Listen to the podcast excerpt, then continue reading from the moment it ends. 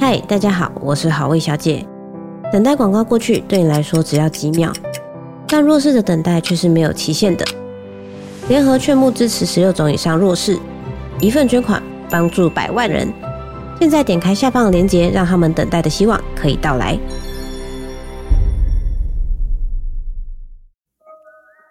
如果你也和我一样喜欢一些灵异故事，欢迎你加入我。我的鬼话连篇，你不听不可。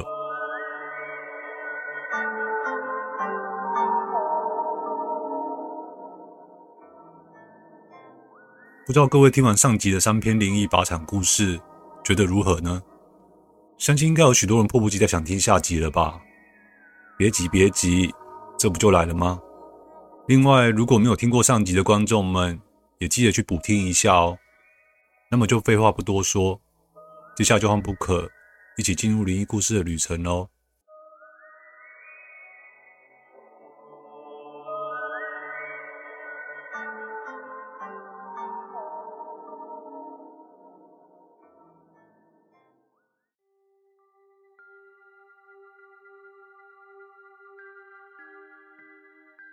故事一：南竿射击惊魂记。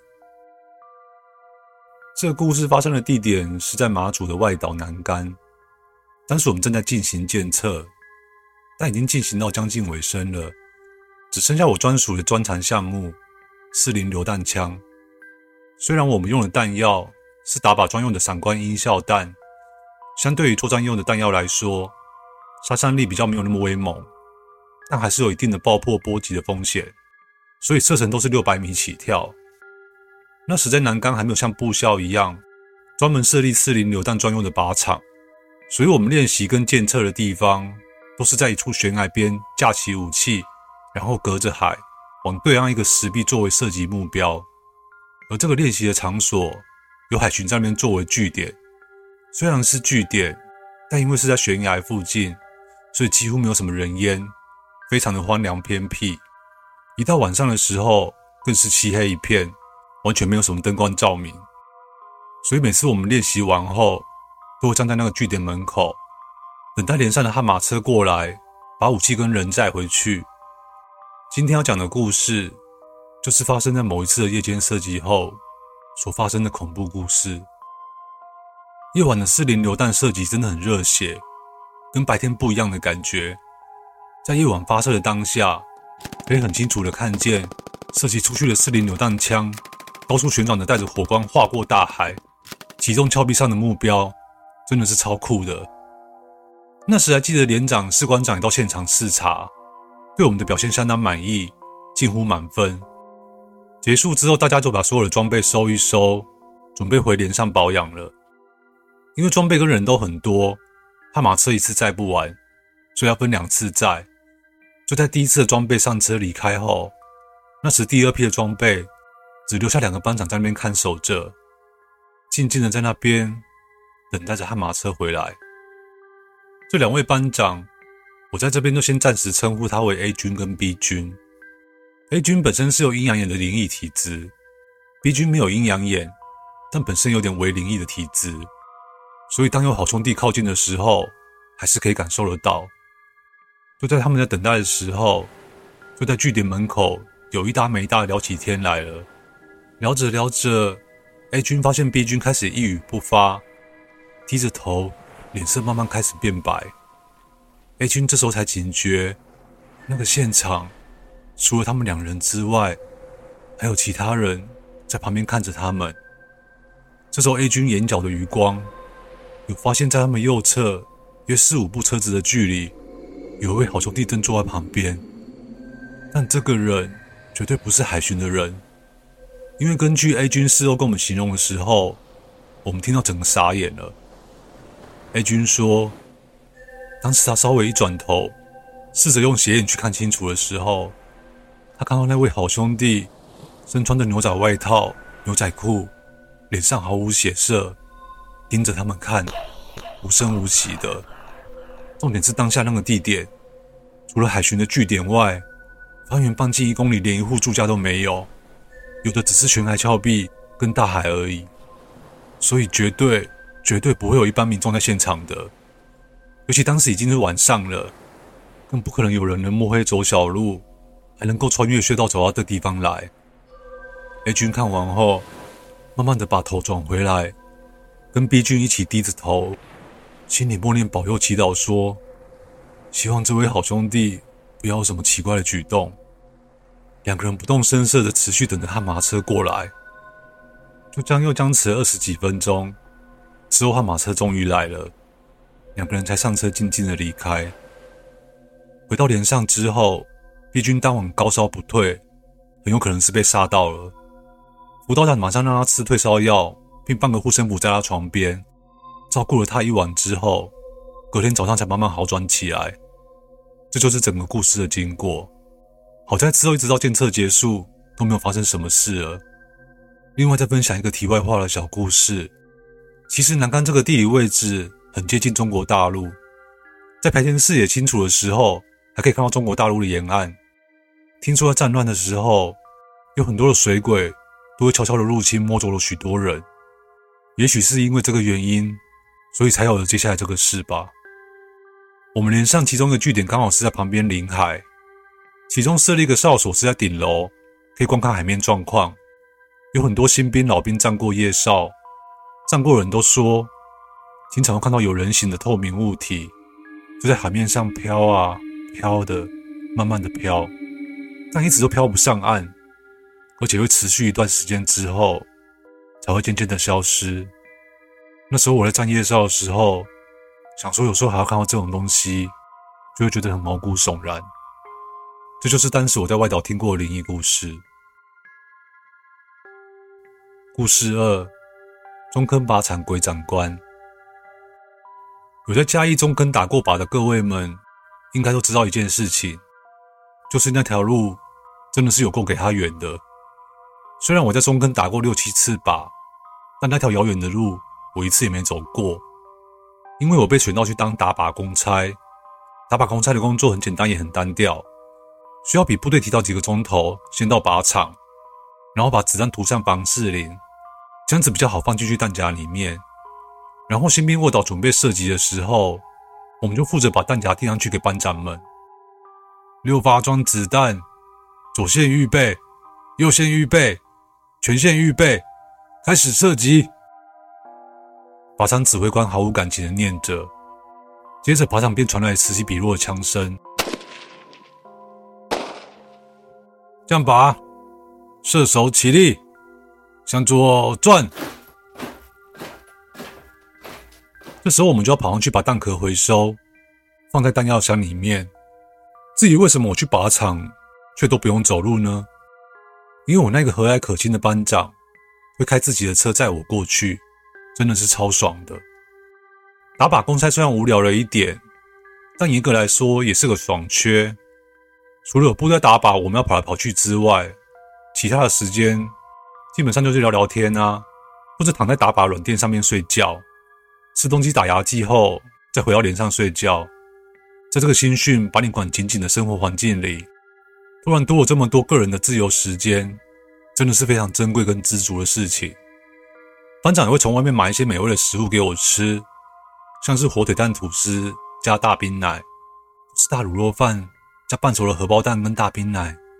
你们可不要小看这些看似很平常的食物，在新训中心能吃到这些食物。就算是我用“人间极品”这四个字来表达，我觉得都不会太过分。呃，好像说了太多跟故事不相关的事。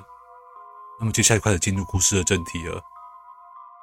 当天我们每一个连派一个打靶公差，所以共有四个人加上班长，其他三个人我就以 A、B、C 来代表吧。从营区沿着小路到靶场，会看到一栋两层至三层的建筑物，有点像是以梯形的方式盖上去的。新兵们上去打靶，需要爬上一层一层的阶梯。走上最上面那一层后，映入眼帘的就是靶场，有一块很空旷的空地跟延伸出去的草坪。草坪前面写着靶道的数字。第二层我印象中是一个钢制的遮雨棚，我简称它为钢棚，可以让大部队讲话宣达一些事情。第一层就是平地，旁边会停着救护车。走到底的时候就是厕所。那时候不知道是因为是否缺水的关系，在厕所后面过去旁边有放着一个非常大的储水槽，有时候在靶场觉得很热，都会想跳出去去游泳的冲动。那一天，大部队如预期的时间到达了靶场，开始打靶，枪声轰隆隆的作响了一整天，一直打到了晚上六点，天色渐渐暗下来了。只是大部分的部队都先回去营区，给阿兵哥还枪、灌洗、用餐，剩下约莫不到一个连，因为时间太晚了。所以长官交代说，先把枪留在靶场，让他们人先回去休息，这样子他们还可以省去还枪的动作。后续枪支数量清点了一下后，就把四把枪归为一组，架成一摞一摞的，放在第二层的钢棚。单人的留下来顾枪的就是我们这些打靶公差。我们四个人分别以枪为中心，站在四个角落顾枪。此时 A 抱怨说：“妈的！”为什么要我们留下来等啊？B 说：“对啊，他们要休息，我们不用哦。是要等到什么时候啊？而且你们想哦，我们等到车子来载这些枪之后，还要把这些枪拿回去军械室。诶，现在都快八点了，车子还没来。就这样子，我们等到灯火管制的时间开始，看着一盏一盏的灯熄灭，但是……接下来我们车子还是没有来，我们就像站在伸手无指的钢棚，默默的等待着。此时半夜的深山中，渐渐的飘起了浓雾，雾大到伸手不见五指。我们四个有一搭没一搭聊着天，等着那传说中的车子出现。这时候班长突然收起笑容，大骂了一声：“妈的，太扯了吧！这么晚了车子还没有来，是在搞我？”接着，班长便拿起手机狂打电话，边走边讲，慢慢的走远，很快便消失在我们视线里面了，只剩下他的声音在远处传来。由于夜晚的靶场真的很安静，在钢棚里面又有回音，其实我们四个人讲话的音量都不大，虽然互相都看不到对方，但是用普通的音量讲话，彼此就听得蛮清楚的。我们就像有一搭没一搭的瞎聊，抱怨女朋友。然后告别执行班长，然后想着退伍要做什么，这些没意义的话题。就在这个时候，我忽然感觉到肩膀被一只手搭上来，当下我瞬间整个吓了一大跳，整个人抖了一下。只见此时传出了班长的声音：“是我啦，你们再等一下啦，车子要来了。”我小帽好像放在靶场那边，我上去找一下哦。在这个之后。随着手电筒的灯光渐渐的消失，班长的脚步声也慢慢的远去了。不知道又过了多久，我们聊到水壶的水都喝完了。但就在我们闲聊的过程中，我发现了一件事：怎么好像没有听到 A 的声音啊？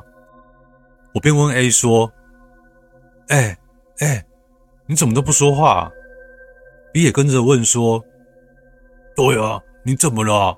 是不是不舒服啊？”但换来的人是一阵沉默。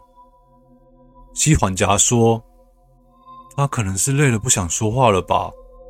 毕竟我们都待在这边好几个小时了。”总之之后，后来我们听到每个话题都没有再听到 A 的声音了。妈的，为什么我有小帽会不见啊？班长这个时候回来了，而且还没找到他的小帽。班长站在我旁边后，又把手搭在我肩膀上，我反身性的又抖了一下。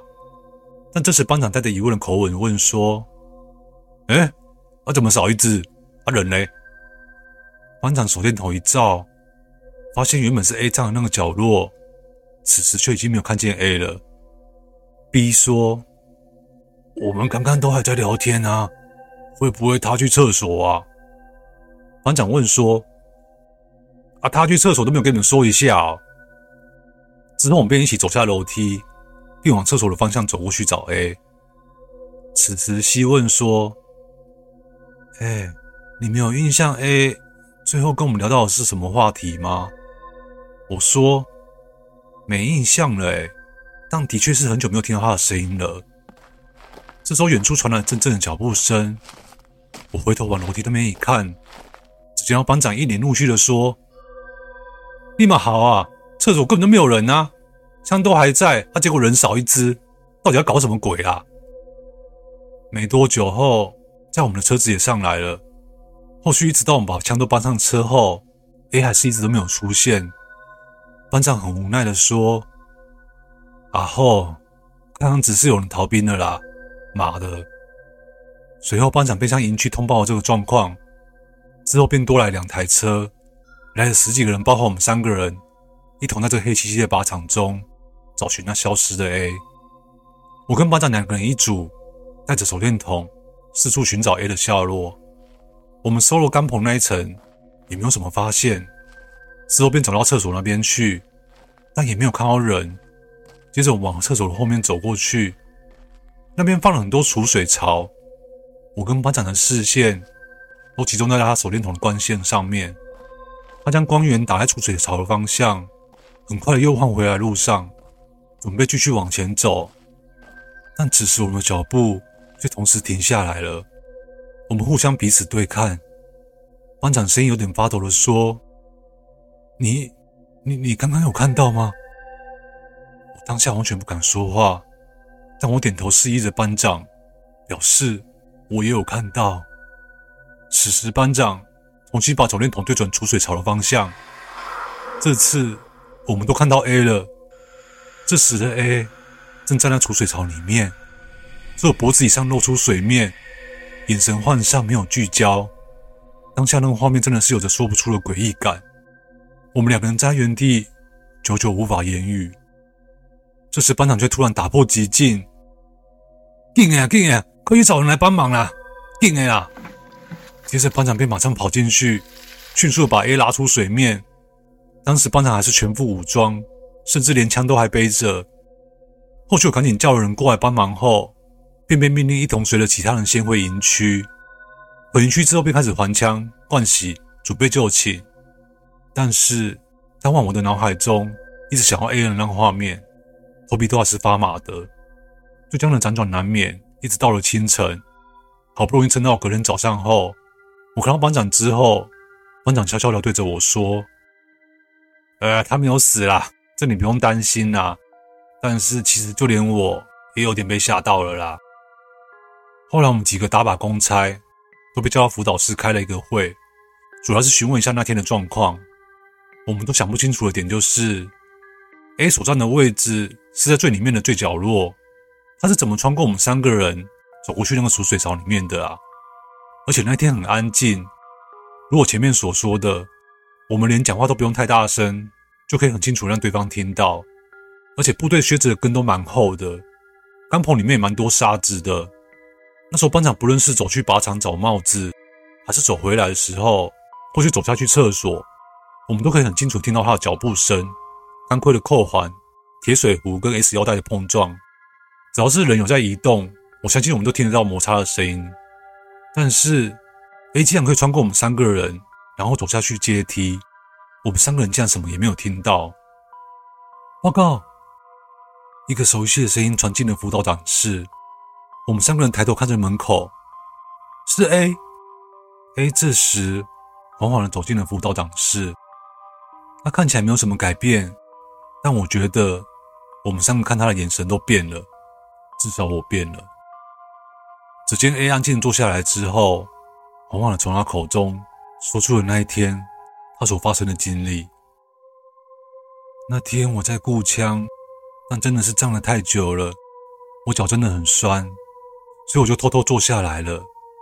这时候，有一个长官突然站在我旁边，问我说：“你是哪一连的？站枪下还可以坐着吗？”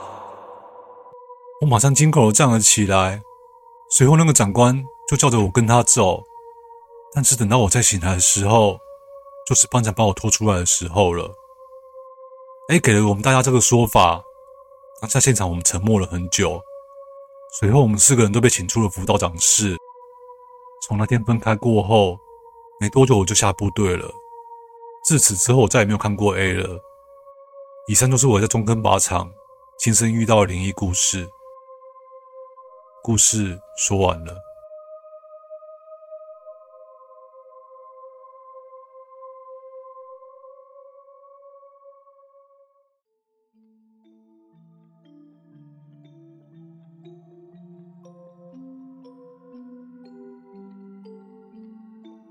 听完这个上下两集的靶场灵异故事，也让 Book 回忆到以前在当海军陆战队的时候，由于不可我身高有超过一百八十公分，因此在龙泉靶场有去担任靶钩勤务，或者去把人像靶升起，然后让弟兄们射击。